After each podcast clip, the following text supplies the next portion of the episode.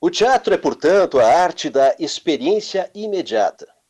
Tragédias, comédias e dramas são criados e recriados desde sempre por atores em palcos quaisquer, concernentes às condições e motivações históricas de época, fascinando espectadores que são levados ao choro, ao riso, à reflexão, à emoção. O teatro provoca, é vida pulsante.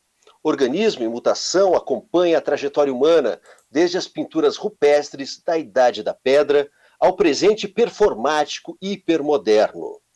A magia do teatro se renova incessantemente, pois elenco e público estabelecem o pacto cúmplice de uma intervenção artística que se situa acima do cotidiano ordinário.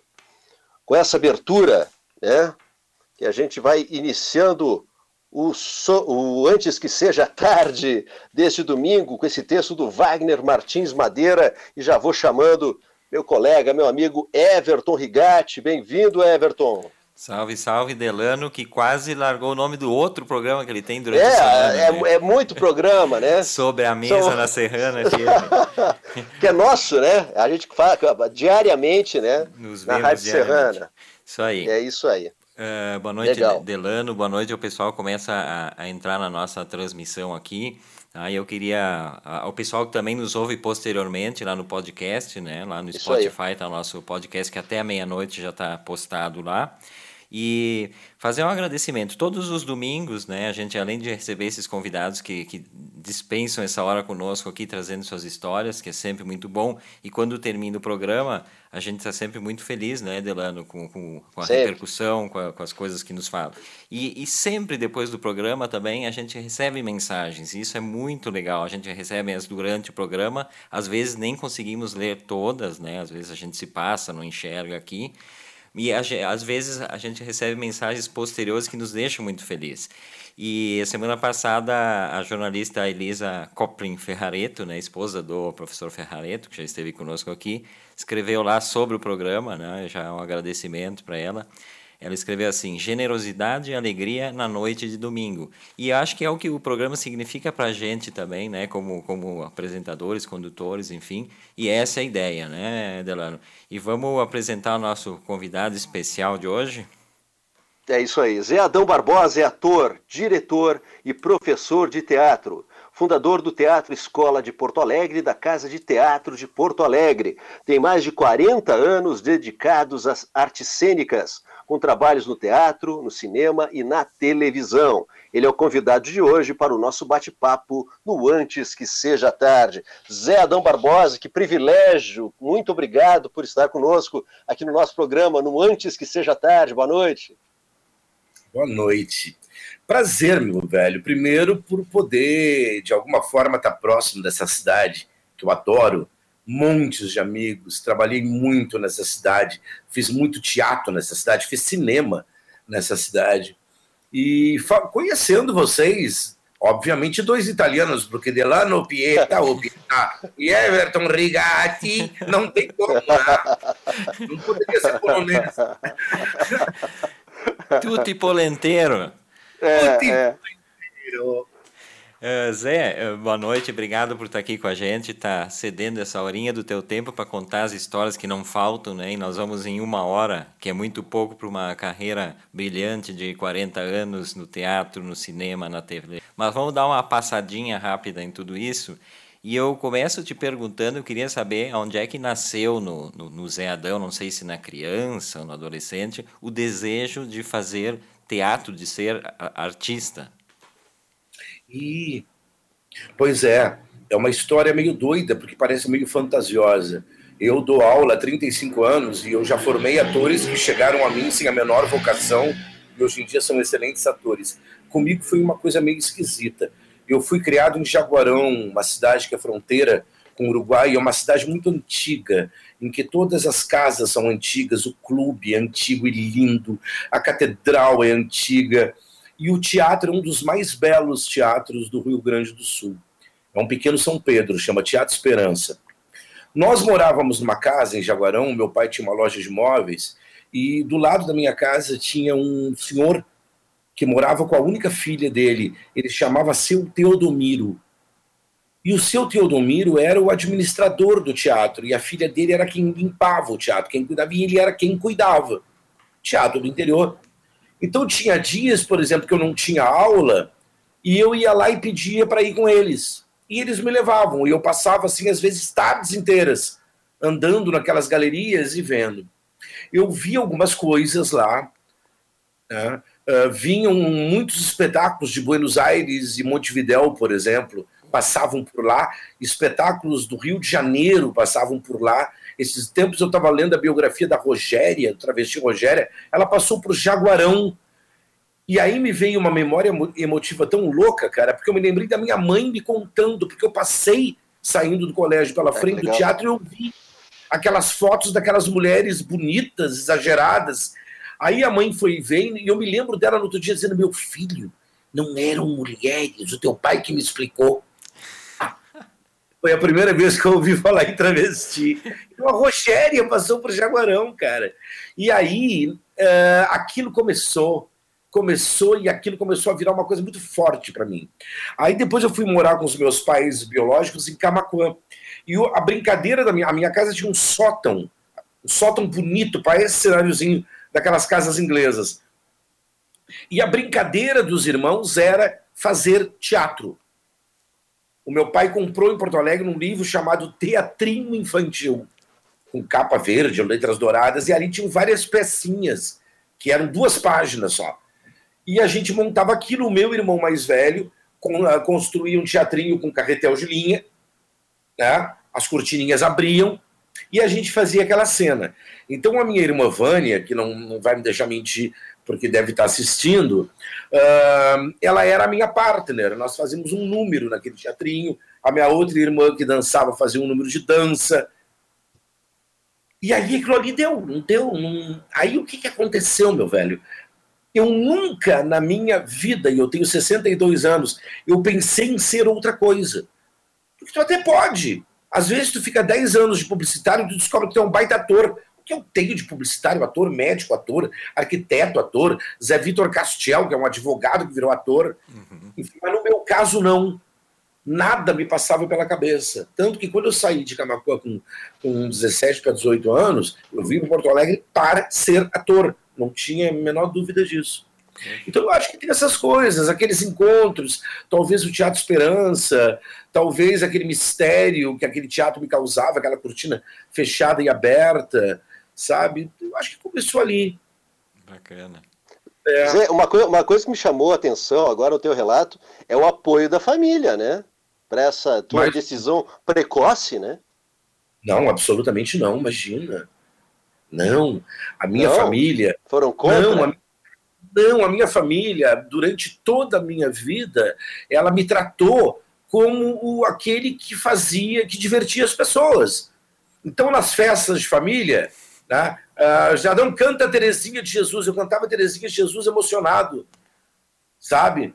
Uh, então eu cantava, daí todo mundo aplaudia. Eles achavam muito bonitinho enquanto brincadeira. Quando, com 17 para 18 anos, eu anunciei que eu ia ser ator, que eu vinha para Porto Alegre para ser ator, eles me disseram por tua conta. Tchau, tchau. Eu fiquei 10 anos, verdade. Eu fiquei 10 anos sem falar com a minha família, extremamente magoado, porque eu passei fome. Foi, eu não precisava ter sofrido tanto naqueles 10 anos. O meu pai tinha condições de ajudar, tudo, mas foi uma coisa muito. E foi muito engraçado, porque a gente se reencontrou depois de 10 anos, quando eu estava no Teatro São Pedro fazendo Bukowski, que era uma mega montagem patrocinada pela escola, com Bira Valdez, Mary Mesari. Nossa. E, e eu era o Bukowski, eu tinha ganho todos os prêmios do ano. E pela primeira vez, uma peça gaúcha foi página inteira da revista Isto É.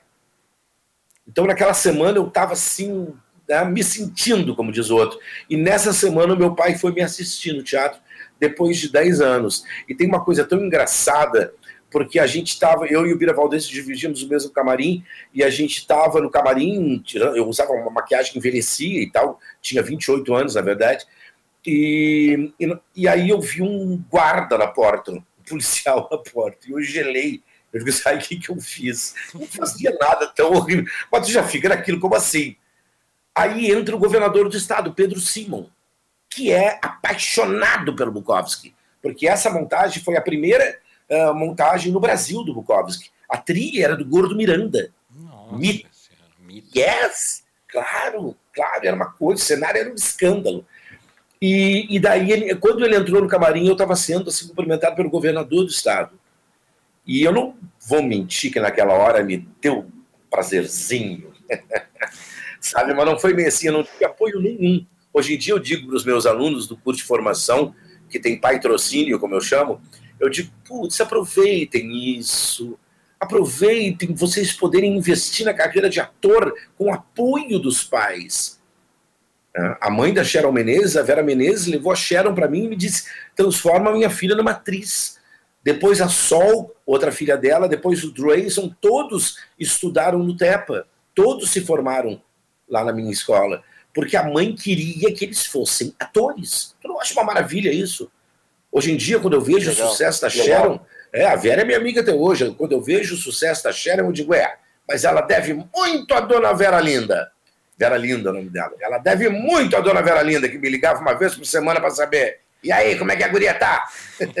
tá melhorando? Melhorando? E o, esse, e essa, esse, essa, essa, montagem do Bukowski, tu ganhaste o Açorianos, né? Em, em 88? E o Quero Quero, Quero Quero, que era o prêmio dado pelo sindicato, pelo SATED. O SATED tinha um prêmio, que chamava Quero Quero, então, que, era um, que era um prêmio também extremamente cobiçado, porque ele era dado pela classe. Claro. Falava, é, o que é, né? Já tem um peso maior, muito mais do que cinco jurados que te escolhem, às vezes. E como é que tu começaste? É, é, isso já eram 10 anos que tu estava na, na, luta aí, mas como é que tu começaste no, no, teatro em Porto Alegre? Porto Alegre foi uma coisa rapidíssima. Eu entrei no Colégio Pio 12 tá? para terminar o segundo grau. É óbvio que eu não terminei o segundo grau, porque eu me meti no Grêmio, comecei a fazer movimento estudantil, e através do Elison Couto, meu irmão de vida, né, eu entrei para o grupo de teatro. Então, pinto no lixo. Me encontrei um grupo de teatro extremamente politizado, que lia Pulitzer, Althusser, Gramsci, ou seja, liam assim. Então, eu, né, eu fui muito politizado naquele colégio também. E o Elison e eu fizemos um curso na Avenida Polônia. Então, uma história engraçada, que a gente era muito pobre na época, a gente ri até hoje, muito. Eu trabalhava de office boy, ele trabalhava também de atendente, não sei aonde. E, e, o curso era lá na Avenida Polônia, no fim da Farrapos, e a gente tinha que ir a pé, a gente trabalhava no centro. Aí a gente às vezes dizia assim: ai, cara, vamos comer um cachorro no final do, da, do curso? Vamos, daí a gente tem que ir a pé. Claro, vamos a pé. Seis e meia, o curso começava às sete. A gente caminhava 20 quadras a pé para no final vir de ônibus comer um cachorro quente no Rosário. No Rosário. Rosário o quê? No mercado, aquele que tem aquele cheirinho. é, eu comecei assim, e dali, daí do curso, uh, eu trabalhava, daí eu já, né, passou um ano mais ou menos, eu já, já devia ser em 1979, 80, eu, eu trabalhava num banco no centro, e eu estava sempre ligado, eu ia assistir tudo que é peça, pedia convite, enchia o saco, eu e o Elison. Nós éramos umas sarnas. E, eu, e a gente ficava amigo de todo mundo. Claro, é aquela coisa, tu tem que conviver com as pessoas né, que tu vai né, trabalhar. E aí eu comecei a assistir muitas peças, comecei a, a, tentar fazer outros cursos, alguns eu tinha condições de fazer ou não. Aí um dia eu trabalhava num banco no centro, trabalhava de datilógrafo. Era uma merda de datilógrafo, mas devia ser o melhor. Ah, batia horrores, cometia erros horríveis, tinha que fazer tudo de novo. E além da má vontade, né? Tu olha para mim e tu vê que na minha cara tá um, um datilógrafo. Aí, mas durou assim, seis meses esse emprego, porque um dia abrindo a Folha da Tarde, o jornal A Folha da Tarde, eu vejo um anúncio do Teatro Novo, do Ronald Rad, grande cara de teatro, um dos maiores diretores, assim, conhecido da, da Companhia Teatro Novo, que durante muito tempo operou ali no, no DC. E, e tinha uma. E o, e o Teatro Novo era um grupo conhecido por pagar salário para os atores. Eu já comecei no teatro profissional ganhando salário com carteira assinada. O rádio não era pouca coisa, porque ele precisava uh, viajar. É, ele montava peças que normalmente eram um grande sucesso. Ele fazia muito em escolas e ele viajava o Grande Sul inteiro. Então ele precisava de atores que vivessem só para aquilo. Enfim, eu olhei na Folha da Tarde tinha um anúncio: procura-se atores bailarinos para musical infantil. Eu tinha feito algumas aulas de dança, mas bailarino jamais. Mas tinha, tinha que começar, depois eu fui fazer dança. Mas eu, né, eu vou fazer esse teste. Aí ele pediu para contar uma, uma história engraçada, aí ele pediu para contar uma história triste, aí ele pediu para uh, botou uma musiquinha, nunca me, me, me, me esqueço. Foi a primeira vez que eu ouvi falar em Scott Joplin, né? Do, do, do aquelas musiquinhas do Chaplin, né? É reggae, uh, não é reggae, é reggae ao contrário, mas é rag, rag. Rag. É rag, rag. E, e, ele botou e disse para eu, eu imitar um bailarino da, da né, de uma, enfim.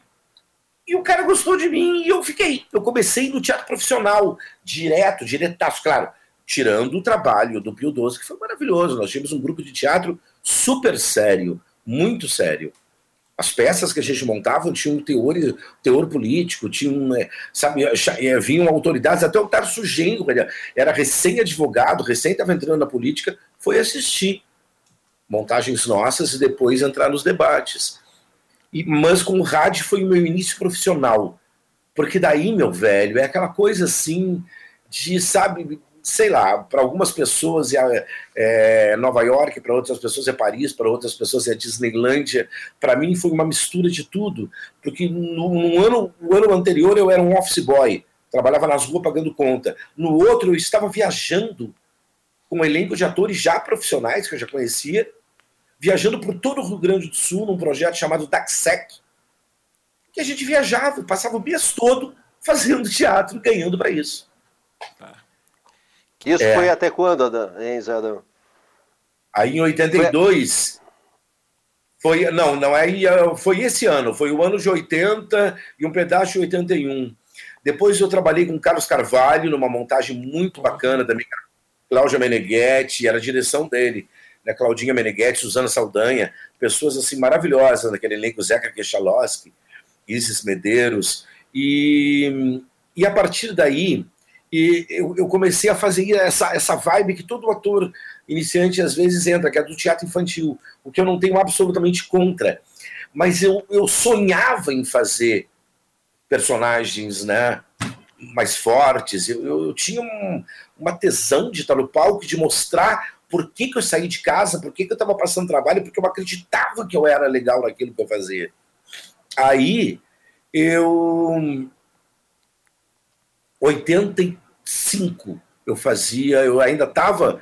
84 eu ainda estava nessa coisa assim de, de procurar. Você quer saber de um negócio? Eu vou. Meu pai era comerciante, eu tive aquela, essa coisa do tino do comércio, eu montei duas escolas até hoje. Eu digo assim: eu vou criar o meu projeto. Acabou a palhaçada. Aí eu já estava fazendo algumas coisas, alguns experimentos com teatro adulto, mas eu digo assim: ninguém me convida para nada, ninguém vai saber que eu existo, né, se eu não, né, não me fizer. Uh, e fui no, no, no, no, Instituto de Artes, na biblioteca, e comecei a folhear. Eu digo assim: o primeiro texto com três atores, porque eu tinha duas amigas que queriam fazer junto, que era a Isis Medeiros, que já era uma atriz conhecida na época, e a Cissa Requizigel, que hoje em dia é professora do DAD, né, do Departamento de Artes Dramáticas da URGS. Então eu precisava de um texto para um homem e duas mulheres e caiu na minha mão a lição do Ionesco, que a gente já conhecia, já sabia que era teatro absurdo, mas não sabia da dificuldade que era, porque é um professor que enlouquece. Ele vai enlouquecendo. E eu tinha 23 anos, ou 24 anos, uma coisa assim. Eu já era muito jovem, personagem, aquela coisa, azar. Chamamos Humberto Vieira, que era um publicitário louquíssimo, amigo nosso, artista plástico. Tu vai dirigir, mas eu nunca dirigi. Vai dirigir. Aí eu fazia aliança. E não, só para contar o início, vocês perguntaram, esse é o início, depois vem tudo. Porque essa peça é aquilo que é, aquele momento uh, em que as coisas explodem na tua vida. Às vezes não explodem nunca, às vezes explodem um, um pouco tarde demais, mas ali foi naquele momento que tudo começou a acontecer na minha vida. Então eu escolhi essa, essa peça, a gente achou engraçadíssima, porque é um professor que mora com uma governanta, que, que manda nele, e tem uma aluna que é completamente louca, e ele começa a odiar aquela aluna, e ele começa a, a medir forças com ela, e, e ela começa a irritar ele, até que ele mata ela no final. E daí se descobre que ele matou 40 alunos. A governanta no final diz: o senhor já matou 40? Enfim. Enfim. Eu estudava na Aliança Francesa e aquelas coisas, o meu amigo Caio Fernando Abreu chamava, chamava de epifanias, aquelas coisas que acontecem. Eu estou em aula e, e, a Bernadette era uma, a minha professora de francês que me adorava. E ela dizia assim, José, e aí ela tinha uma pergunta, e eu dizia, professora, estou montando a minha peça. Madame, estou montando a minha peça. E ela dizia assim, Ui! A lição. Uh, la leçon de Ionesco, Monsieur Dupré, a esposa do Monsieur Dupré, fez durante 10 anos em Paris. Ele ama essa peça. Monsieur Dupré era o diretor da Aliança Francesa. Poxa. É lógico que eu subi, marquei uma horinha, ele me recebeu, eu era aluno, era um bom aluno, já, era, já tinha conversado com ele algumas vezes. Entrei na sala e disse assim, Monsieur, eu quero montar lição Ionesco. Vai ser o trabalho da minha vida. Só que eu quero montar aqui, nesse teatrinho. Ele disse, mas esse palquinho não dá para nada, porque o palquinho da aliança é uma coisa minúscula. Eu disse, não, eu quero aqui. Eu quero que eles estejam naquela coisa apertada, naquele ambiente apertado, sufocante, intimista, o público ali quase em cima. Claro. Daí dizer assim, e como é que eu juro? Ele perguntou como é que eu ia montar. Eu digo assim: eu pedi demissão da minha, da minha empresa, onde eu era office boy, é verdade isso, e com o dinheiro do, do fundo de garantia, eu vou dar uma grana, dizer assim, eu dou mais tanto. E ele deu o que seria hoje em dia mil reais. Ele deu o que seria hoje em dia mil reais, porque ele amava a peça e ele queria ver. Humberto Vieira fez uma direção escandalosamente moderna, com coisas que muitos anos depois o pessoal começou a ver como moderno. O cenário era todo de plástico. A trilha era Paralamas do Sucesso. Era tudo completamente meio robótico, às vezes moderno. E a peça virou um, um sucesso estrondoso. Numa cidade pequenininha como Porto Alegre, não é muito difícil. É só o povo falar durante uma semana que aquela peça é uma coisa, todo mundo vai. E essa foi mais ou menos isso. E do dia para a noite, foi uma loucura. Jorge Furtado foi assistir a lição e me chamou para fazer o dia em que Dorival encorou a guarda. Foi o primeiro. É, que é uma obra maravilhosa.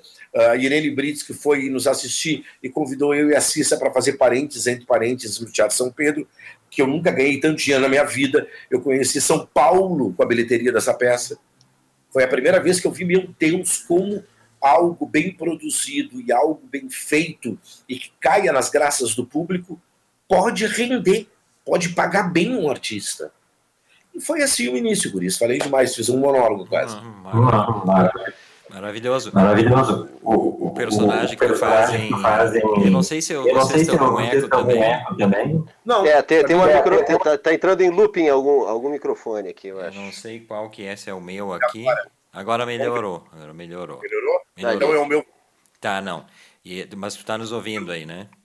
O meu volume tá bom? Tá bom, tá bom, tá ótimo. Tá ótimo? Então... Uh, aliás, o, o dia em que Dorival em Guaraguara, tu faz o, o, cabo o cabo cowboy, né? É maravilhoso, cabo. né? Chama o cabo e aí aparece o cowboy fazendo é, mil e uma. Ali tem uma coisa que às vezes eu falo para os meus alunos da humildade de um ator em cena.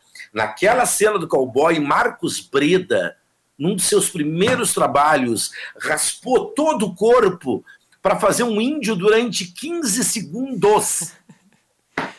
É, não é? Vejam o filme e percebam isso. Marcos Breda raspou todo o corpo para fazer um índio durante 15 segundos. Não é à toa que é aquele ser humano maravilhoso, meu amigão. Agora, Zé, tu, além do teatro, e nós vamos falar ainda do teatro, mas tu fez bastante cinema, né? E uhum. E, e às vezes, eh, eu que sou um ateu convicto e no momento político que a gente vive, às vezes eu tenho vontade de chamar esse cara que nós vamos ver agora para falar alguma coisa para um outro capitão. Vamos ouvir esse trechinho aqui. Boa noite, capitão. Buenos, padre. Mas Mercê podia me dar uma palavrinha. Aqui fora, se não é incômodo. Vós Mercê é um soldado, não é? Como militar, sabe que no batalhão tem que haver disciplina. O soldado tem que obedecer ao seu superior. Naturalmente. Se vos mercê chega num povoado, tem que se submeter às autoridades. E quem é a autoridade aqui, padre? Coronel Ricardo Amaral Neto. Capitão, deixe que lhe dê um conselho. Venha de lá esse conselho? Ensile o seu cavalo e vá embora daqui. E aí, encilha ou não encilha o cavalo e vai-se embora daqui o homem lá em cima? Ah, meu Deus. Isso aí, cara. Isso aí foi um presente, na verdade. Eu acho que o filme não foi o sucesso que o Monjardim esperava que fosse, porque tinha. Eh, era uma coisa absurda o Tempo e o Vento. É, eu nunca trabalhei num filme tão caro. Era uma coisa completamente fora. Aquela cidade, quando nós entramos na cidade pela primeira vez, eu tive um, um travo, eu travei. Eu não acreditava que existisse aquilo. E olha que eu já conheci o Projac. Era uma coisa absurda. Uh, aquela igreja em tamanho natural, aquela casa, uh, dava vontade de viver ali, naquela vilinha. Aí quando eu cheguei perto da, da. Porque o Edu, um grande amigo meu que fazia direção de arte, quando eu cheguei perto da Figueira, que a Figueira é um personagem importantíssimo em todo o Tempo Vento, Sim. toda a saga, né? A Figueira era toda de poluterano. Polu, polu, polu, Pol, poliuterano. Polistereno. Poliuterano, uma coisa é. É isso, é isso aí. Todo, todo mundo entendeu. Os três, os três, tentando falar o nome da, do, do, do, do, Vai ser um dos grandes momentos do antes que seja tarde. Parecia isso aí, para depois, a gente tentando. Poliuretano! Poliuretano! Ah, Aí. saiu! Poliuretano! É. Poliuretano! Enfim, e aí, cara, quando eu vi que a, que a, que a, que a figueira, aquela coisa imensa, era toda falsa e com uma aparência de verdadeira absurda, custou uma fortuna aquilo, não vou dizer. Ah, para, não grita. Quincas Borba. Quincas Borba não é nada. Oi, Quincas. Ah, vamos lá. Aí eu vi que a coisa era séria. E a fotografia é do Afonso Beato. Afonso Beato é o cara que fazia as fotografias do Almodóvar. Uhum. O filme, que a fotografia dele, a Rainha, concorreu ao Oscar. Ele concorreu ao Oscar de melhor fotografia. Enfim, o cara era um gênio, e realmente, O Tempo e o Vento é um filme de, né, de imagens antológicas. Sim. Mas alguma coisa ali não funciona. Mas o Padre Lara, para mim. Zé, Assim, só só, ah. só para aproveitar isso aí, O Tempo e o Vento é um dos livros da minha vida. Eu li ele com oito anos de idade, eu já li ele acho que dez vezes todo. É, né? eu por aí eu, também. É, porque eu amo Érico Veríssimo e O Tempo e o Vento, para é. mim, é, é, um acontecimento. Né? Talvez a, a, condensação do Tempo e o Vento em filme ou numa minissérie e a comparação com o de 85 ainda muito viva, né? Uh, e, e, e, ele tomou certas liberdades artísticas que não está nem no livro, nem em 85. Eu acho que o Jaime também tem, né, nesse, nesse lado pode ter sido. E, a, e, e, tem, e tem que te fazer a pergunta: o Mário Lago fez o Padre Lara, e aí depois tu pega esse personagem imenso, que é o Padre Mas Lara, é... bota presente nisso, né? Mas é isso, velho, é isso. Uh, é um personagem que, que, que o Mário fazia divinamente bem então, para mim, primeiro, eu digo assim, me nego a ver qualquer coisa dele. Ótimo. Depois eu digo, foda-se a faxineira, vou ver sim, mas não vou pegar nada dele. É. Então eu, foi bom eu ver porque eu construí um outro personagem diferente do dele. Foi legal isso, né? O meu não era assim tão, né, tão bonzinho. Às vezes ele era provocador, às vezes ele era irônico, né? Como nessa cena, por exemplo, em que ele dá a risada, entende? Uh, e foi um trabalho muito legal, principalmente pelo elenco, que era muito. Tiago virou meu amigo até hoje, somos né, grandes amigos, é um ator muito generoso, um ser humano muito bacana, a gauchada toda lá, aquela coisa do cinema que é. Às vezes tu faz. Eu já fiz filmes em que eu fiquei uma semana só em sete. Então são poucas diárias, mas o Tempo e o Vento era um mês né, juntos. Então aquele, aquele vínculo que se cria, quando termina, uma saudade é. impressionante. É, é. E eu acho que uma coisa também, quando tu, tu faz um filme que tem uma expectativa, porque é de um diretor da Globo, e com uma produção milionária, as câmeras do Tempo e o Vento foram compradas, eram as câmeras usadas naquele, naquela animação que ganhou o Oscar também do, dos bonecos verdes, azuis. Do Avatar? Ai, Avatar. Poxa! Sim, saiu na Veja. Foi a primeira vez no Brasil que foi usada aquela câmera. Era uma coisa, parecia um robô. Era uma coisa. Então tinha toda uma expectativa. né? Que não, que eu acho que não aconteceu. Apesar de eu achar um filme bonito. Ele é bonito. Ah, e é, talvez assim, quando eu penso no Tempo e o Vento, a imagem mais forte que me traz à cabeça é a primeira leitura na cidade de Pelotas, em que eu sentei cara a cara com a Fernanda Montenegro. Aquilo ali é um dos momentos que eu mais tenho saudade. Muito mais que as filmagens, muito mais do que as festas no fim de semana. Foi poder, durante duas, três horas, estar sentado na frente dela ouvindo ela falar. Que maravilhoso, né? Essas coisas que só a arte proporciona, né? É. É. Para o artista conhecer o outro artista que ele admira, essas trocas acho que são interessantes, né? E, e a satisfação de, de, de, ver que é um ser humano bacana. É, isso aí. Que legal. Conhece, conhece o teu ídolo e tu diz, putz, que pessoinha nojenta. Tem essas também, né, Zé?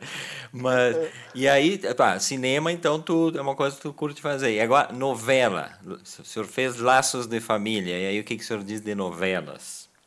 Não gosto, eu, eu não gosto. Um, não é que eu não faria, por exemplo, se me, me oferecesse um personagem interessante, né, eu acho que eu, eu, eu daria um jeito, na casa, a casa de teatro ia ficar bem cuidada, mas eu ia me sacrificar para fazer uma coisa que fosse legal. O Laço de Família não era um personagem é, interessante, era um personagem que não tinha um. não precisava um ator é, velho como eu para fazer aquilo.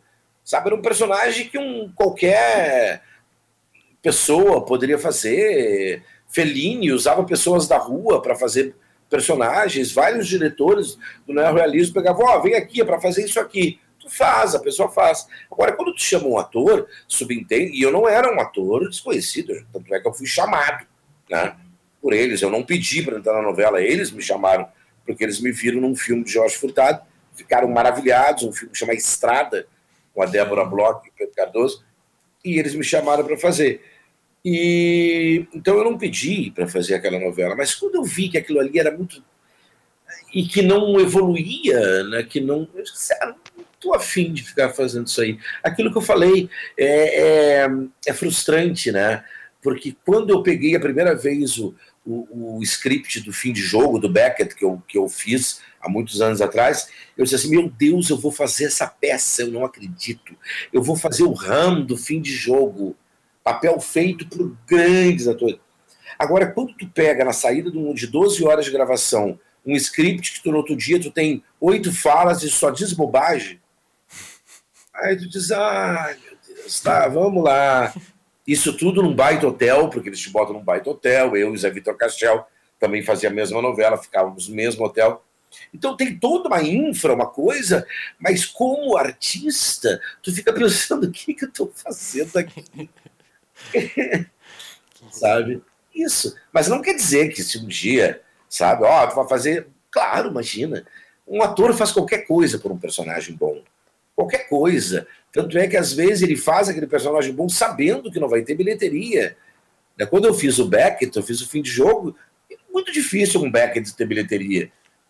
Eu sabia, a gente chegou a fazer para 12 pessoas. Mas era um grande personagem, era uma, prazer fazer aquilo e as 12 pessoas que assistiam, às vezes tinham mais, é óbvio. Adoravam.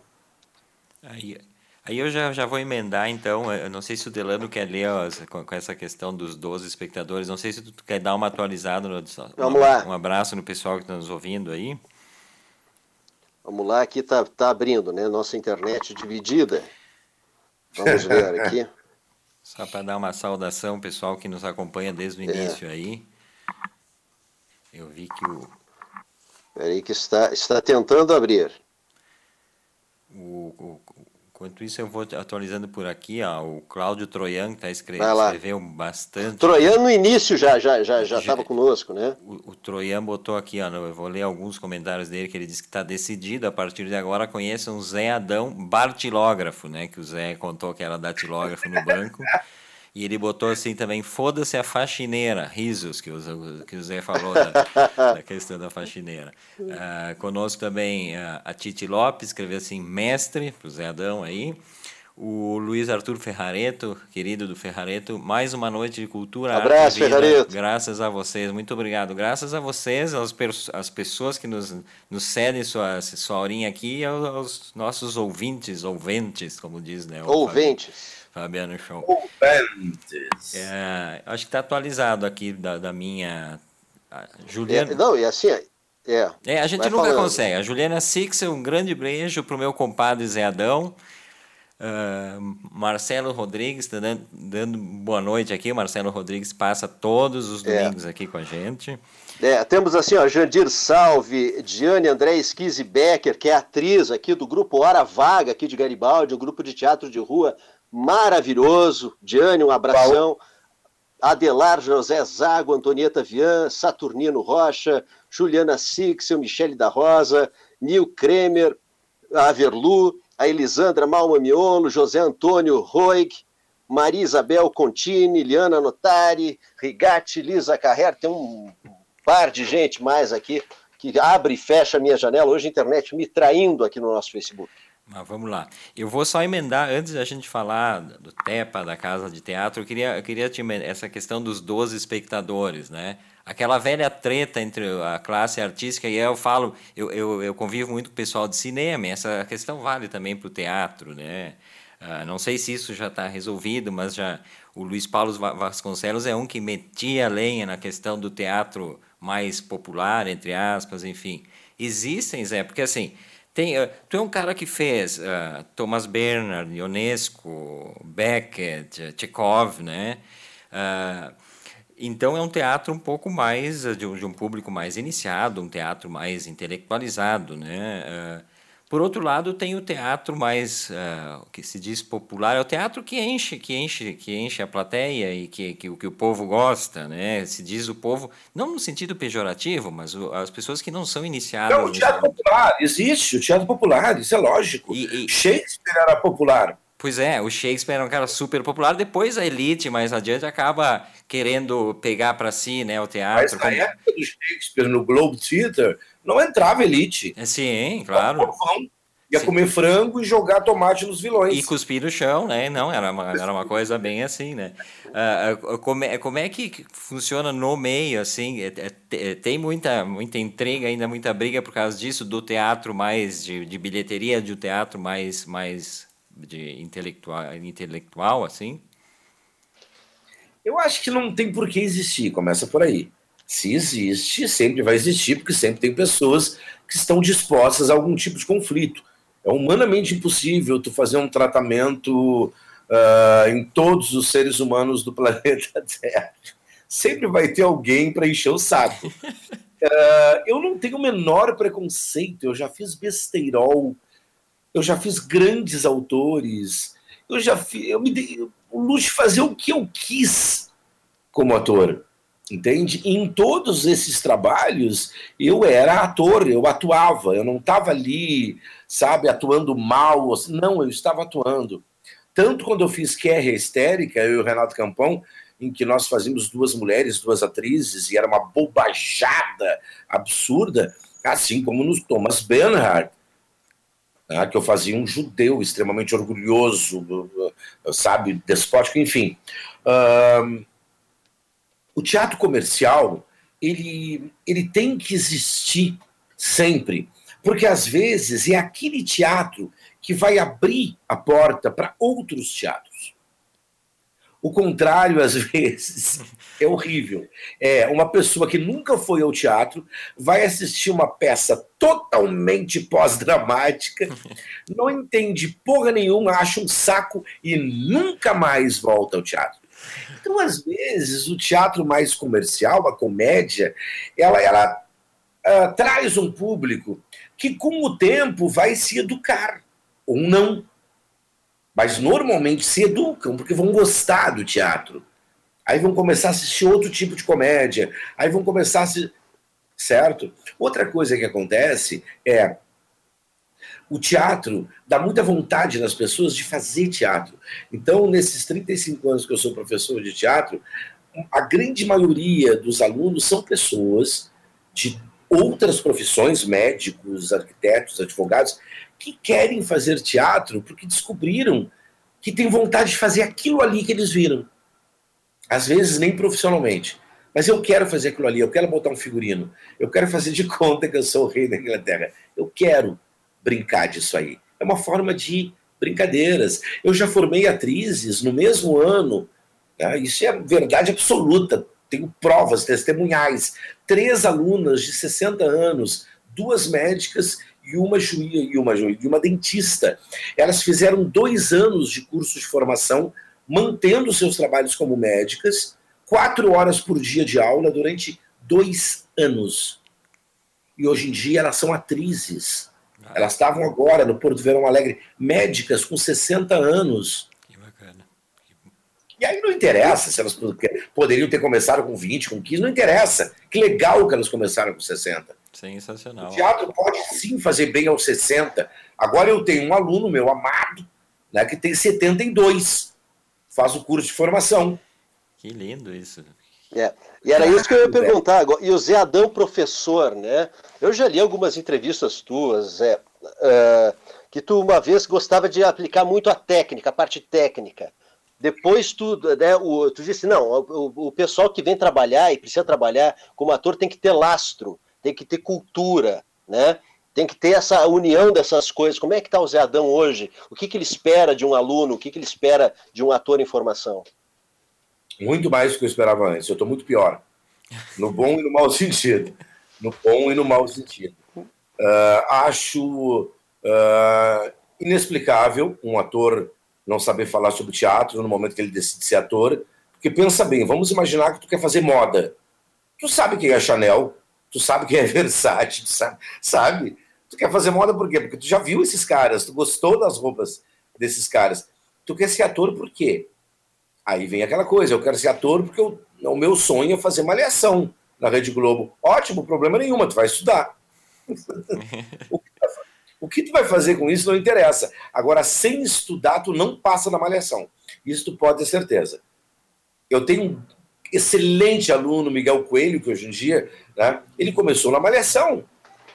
E começou muito bem, porque ele é um ótimo ator e ele já fez uma novela da Sete e ele está fazendo uma longa-metragem com o Tiago Lacerda, onde ele é o protagonista, Miguel Coelho, meu filhote. Então, se tu tem trabalho, se tu tem estudo, se tu te preparou para aquilo, tu pode ir mais longe. E aí não tem problema nenhum tu fazer uma aliação como eu fiz teatro infantil no início da minha carreira e amei. Depois dirigi muito teatro infantil. Mas tu tem vontade de fazer outras coisas. E se tu não tiver técnica, tu não tiver esse, esse estofo, essa base, não vai lugar nenhum. Imagina, o diretor vai dizer, faz mais minimalista, não tem a menor ideia do que ele está falando. É. Entendeu? Dá uma coisa mais feliniana, hein? Nunca ouvi falar em feliniana. é, aí não dá, né? Esse teu personagem é um pouco Hamlet. Oi?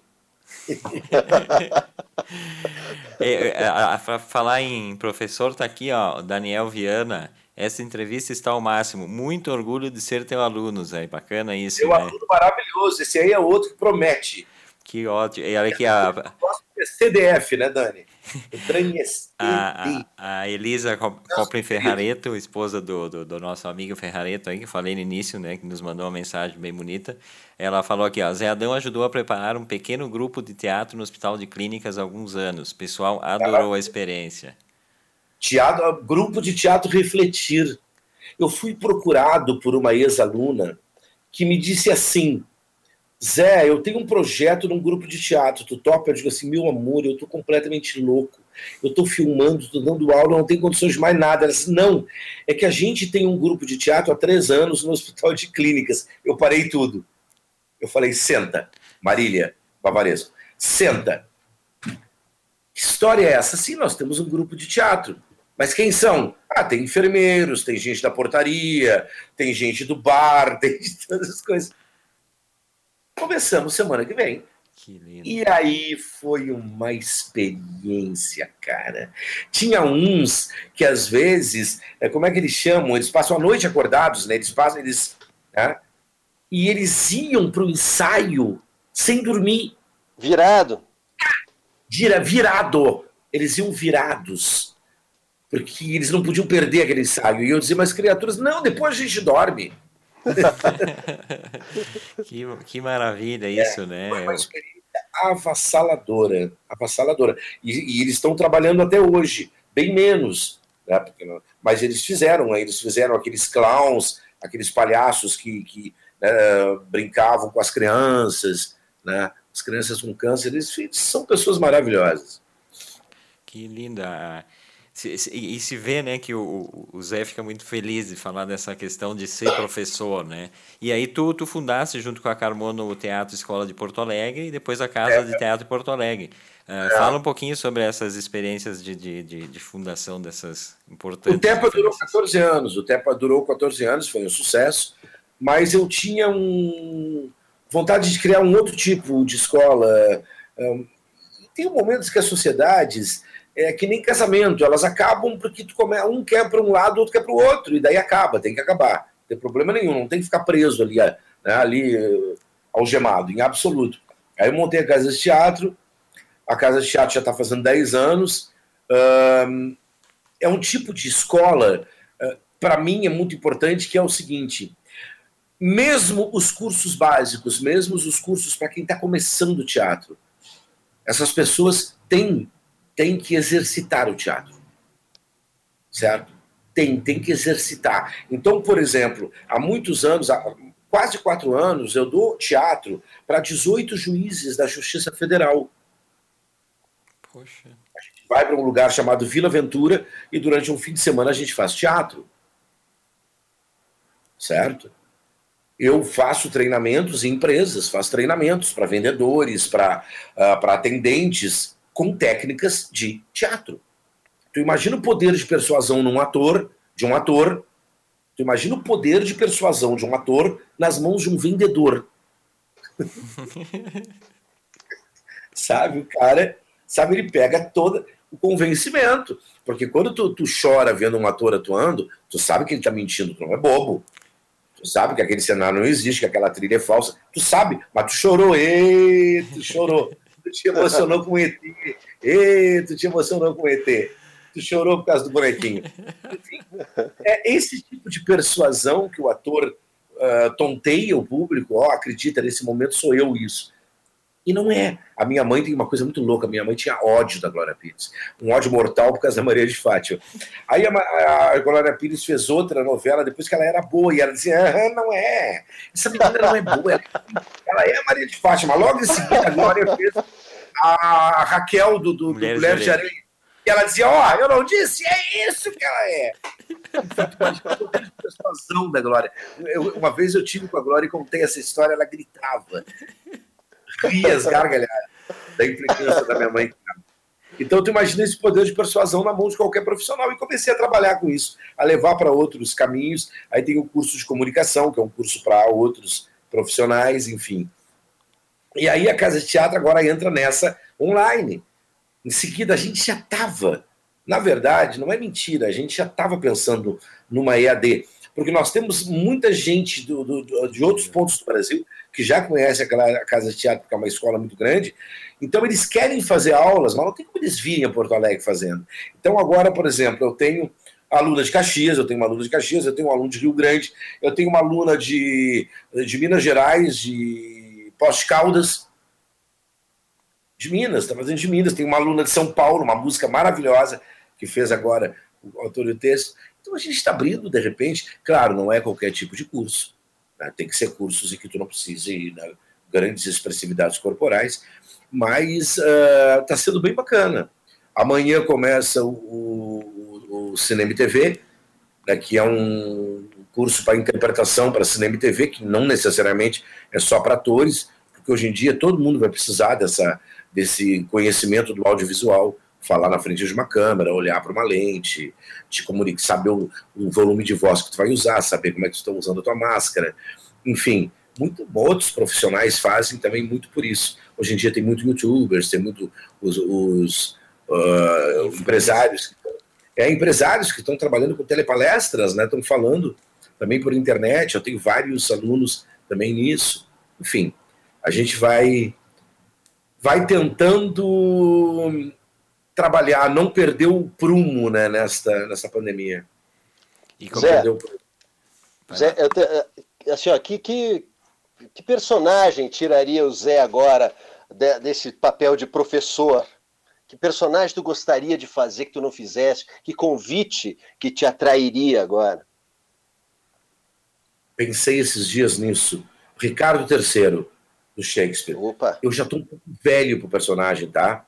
Mas eu, nada que a maquiagem não resolva. Eu estou um pouco velho. Mas em teatro tem o truque, o grande truque, né? Tu bota ali uma maquiagem, tu bota um. E. Ricardo III.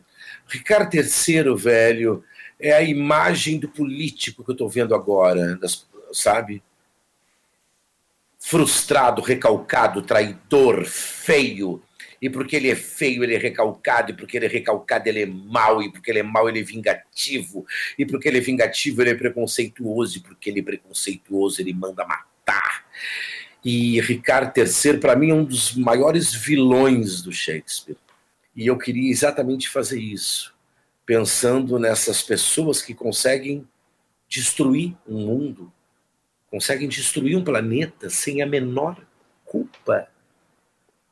Conseguem queimar uma floresta, que é o oxigênio do mundo, sem a menor culpa.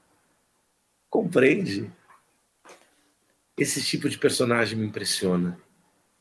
Alguém que tem sangue frio para fazer tanto mal para a humanidade e morrer tranquilo.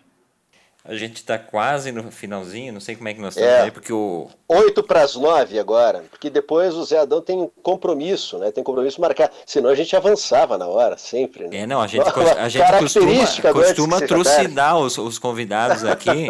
Semana passada teve o Mauro Borba que ficou uma hora e cinquenta. Ah, não, mas eu adoraria ficar conversando com vocês. Se vocês tivessem me avisado, eu não teria marcado. O... Já vou marcar a parte 2. A gente, a gente marca a parte 2, Adão. E a gente volta só para contar histórias do teatro, do cinema. Deixa eu. Deixa histórias, histórias de sete, meu filho que tem de história é... de sete. Isso também. Ah, histórias de bastidores maravilhosas. Ah, Desde ter que fazer xixi em garrafas de Coca-Cola, porque não tem banheiro no teatro.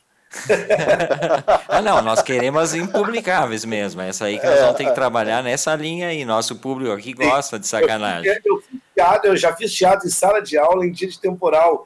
Cada lugar que a gente parava tinha uma, uma goteira. Uma goteira. Então nós fizemos uma peça inteira fugindo das goteiras. Muito bom. Deixa eu só dar mais uma atualizada aqui. O Leonardo Lam entre um curso e outro com o professor Zé Adão Barbosa, aproveitando para aprender mais um pouco aqui. Parabéns pelo programa. O, é um querido. A Juliana Sixel, sempre um grande aprendizado com esse mestre, obrigada. Uh, parabéns, meninos. O Dado Kizini, parabéns. A Ilka Filippini, ela, ela, acho que ela estava sugerindo aqui um personagem para o Zé, um personagem psicopata, diz a. Sim, sim, é isso. É isso. É mais ou menos isso. Isso aí. É... Uma coisa que não te perguntamos, tu estava falando do teu curso online, como é que é, como é que a pessoa busca, né, para quem quiser, um deles começa amanhã, como é que faz para se matricular, Zé? Então, é assim, ó, a gente tem um site que é uma viagenzinha, né, é legal de visitar, é www.casadeteatropoa.com.br. No site tem todos os cursos online, tem explicação de todos os cursos, tem os currículos dos professores e tem duas coisas muito bacanas. Tem uma bibliografia com todos os livros de teatro que tu pode ler que sejam interessantes para quem está começando e tem uma filmografia com todos os clássicos do cinema, Poxa. com todos os autores que um ator tem que saber pelo menos quem são. Então isso aí é uma, é uma, uma viagemzinha bem bacana. Então tem ali, tem o filme, tem a sinopse. Aí se tu quiser, tu vai buscar. Só não tem mais locadora, não existe mais locadora. Como é que é hoje? É pelo YouTube, é isso, né? Streaming, streaming. Ah, é. é, agora tirar o prazer de uma locadora, é. tirar ah, o prazer de uma locadora. Ah, e Espaço Vídeo, aqui na esquina da Vasco, da minha amiga Eliane. Poxa Todos sábados, tinha que ir lá, saía com as pilhas de VHS. Falar em sábado, antes de terminar, não posso deixar de te perguntar isso. Que tinha uma companhia em muitos anos no sábado de manhã, que era uma vez em Porto Alegre. Que projeto maravilhoso, Zé.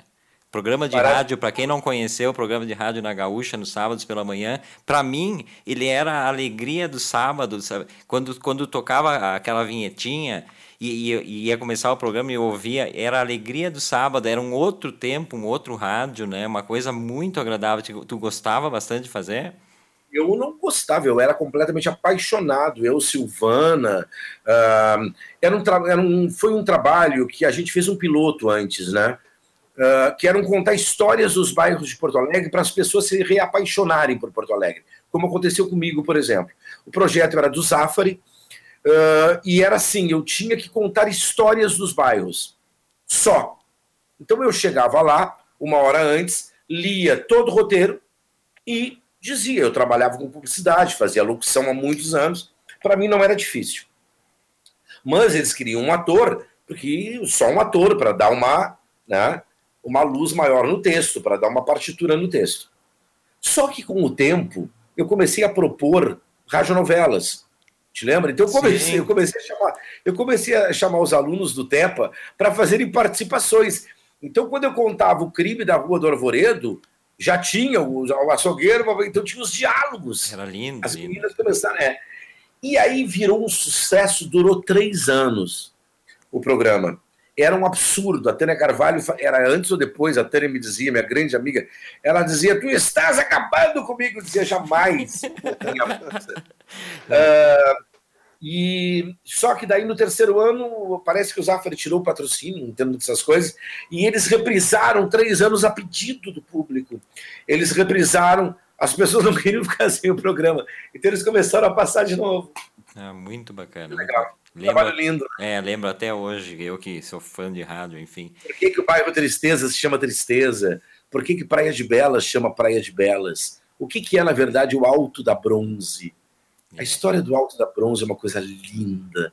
O castelinho lá da, da, da do Alto da Bronze, tudo. Ah, Porto Alegre tem histórias inacreditáveis.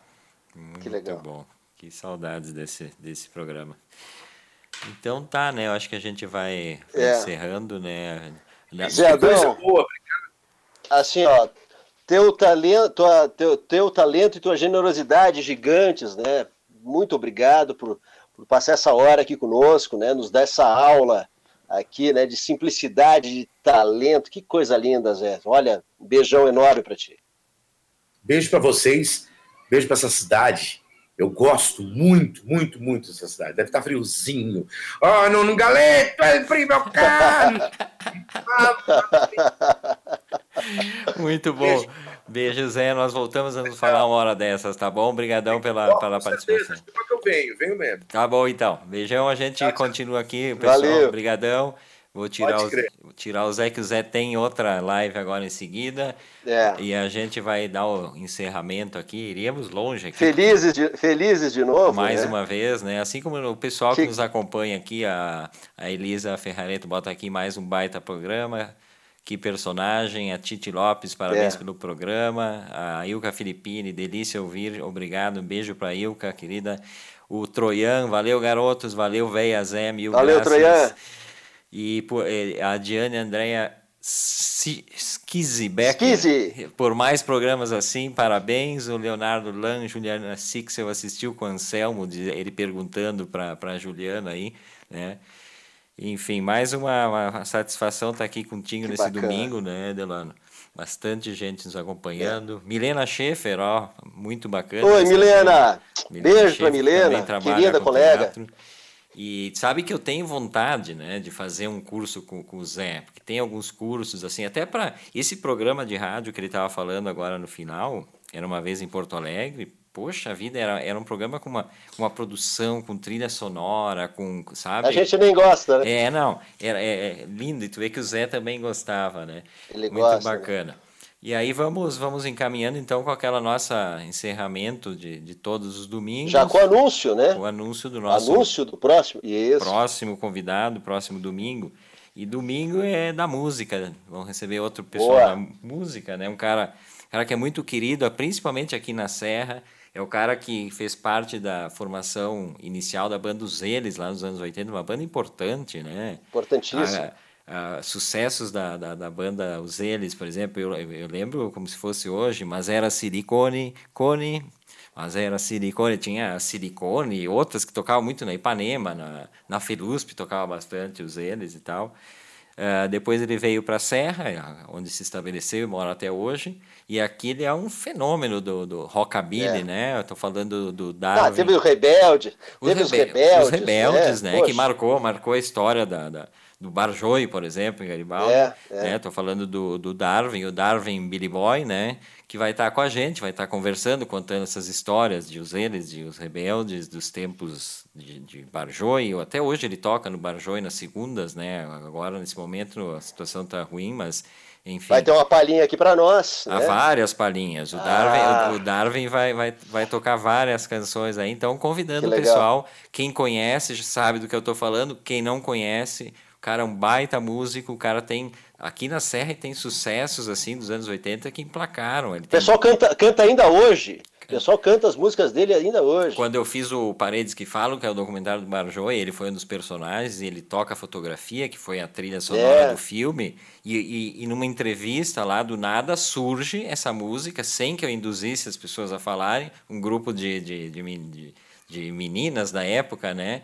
E elas cantam fotografia ali, a capela, assim. Então, é, ele é muito, muito marcante aqui na região. Então, domingo que vem a gente espera todos vocês aqui de novo para acompanhar, então, as histórias Maravilha. do Darwin Billy Boy.